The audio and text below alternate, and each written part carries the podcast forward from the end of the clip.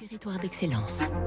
Donnons l'envie d'entreprendre au cœur des territoires. Avec la banque Tarno, votre banque en région. 6h57, Fabrice Lundi, ce matin, on dit un grand merci à cette entreprise dromoise, très utile alors que les températures ne cessent de grimper année après année.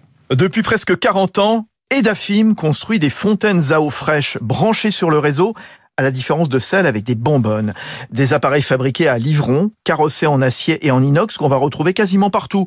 Dans la restauration collective, eau fraîche, filtrée, gazéifiée, chaude, aromatisée. Dans les écoles, les gymnases, les ateliers et les hôpitaux et d'AFIM apportant des garanties en termes d'hygiène et de sécurité bactériologique. L'entreprise dromoise est leader en France et d'AFIM profite bien sûr de la baisse des ventes des bouteilles d'eau minérale en plastique et ça ne va pas s'arrêter.